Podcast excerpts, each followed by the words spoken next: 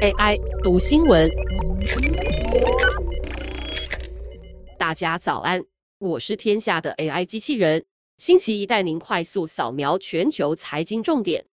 美国联准会主席鲍尔在全球央行年会发表偏鹰派的言论后，美元指数持续走高，让亚洲货币市场在上周上演了不同程度的厮杀。股票分析网站市场观察引述 Daniel Caburn Global Forex 首席市场策略师钱德勒强调，美元升值就好像热刀切过奶油。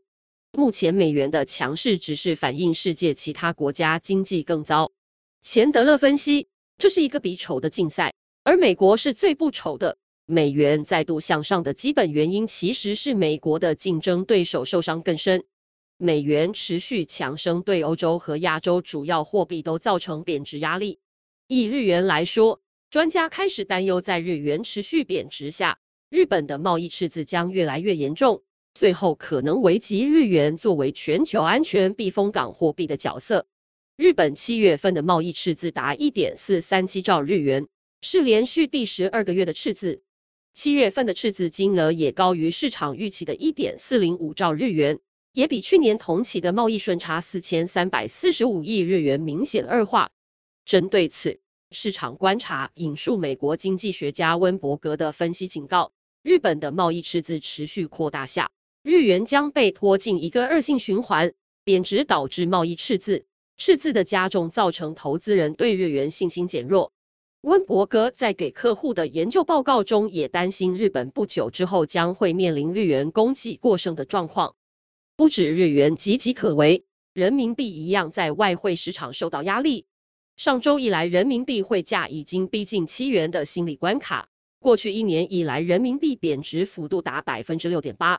彭博在八月三十号报道，中国人行为了捍卫人民币汇率，设定了一个人民币贬值的天花板，而这个天花板的汇率比彭博所调查的市场汇价共识还要高了两百四十九点之多。彭博引述渣打银行亚洲汇率策略师 Becky 吕强调，目前设定天花板和口头干预应该还是主要工具，但他们也会持续观察人行是否会在香港增加债券发行。高盛在八月下旬也加入看空人民币的行列，预测由于经济放缓，未来三个月人民币对美元汇价将会贬破七元。除了高盛外，瑞银、美国银行等大型金融机构也都预测人民币将贬破七元。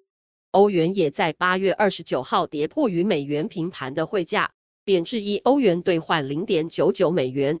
有鉴于欧盟目前经济衰弱的状态，多数专家都预期欧元贬势将持续。